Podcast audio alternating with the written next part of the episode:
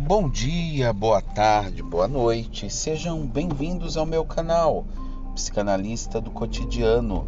Estamos de volta em mais um episódio para levar você a uma reflexão do que pensar, sentir, fazer e até mesmo se perder diante daquilo que você pensa que sabe. Vamos lá. Você tem observado as transformações no mundo? As pessoas do passado se questionavam e falavam daquilo que tinham, daquilo que faziam, daquilo que elas possuíam.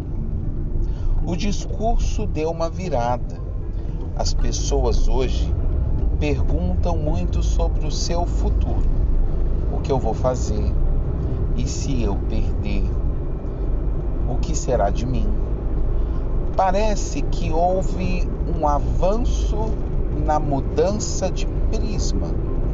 As pessoas elas andam muito mais temerosas pela perda futura do que exatamente pela perda passada.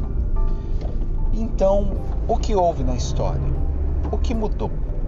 Bem, diante de todo o universo de transformações, temos observado de maneira perplexa que os eventos externos passaram a ameaçar a vida e as pessoas passaram a buscar então uma garantia garantia de que algo lhes garanta de que essa existência vai se manter.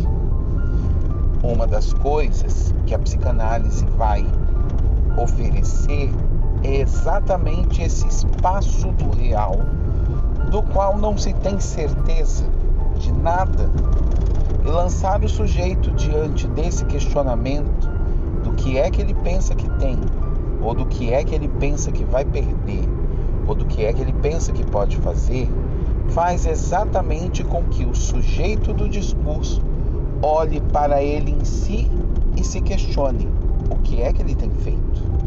Bem, diante de todas essas transformações entre passado, presente e futuro, há uma necessidade do sujeito se localizar e do sujeito existir dentro desse tempo, no qual ele é capaz de perceber o seu papel e a sua função e perguntar a si mesmo o que é que ele quer dele mesmo.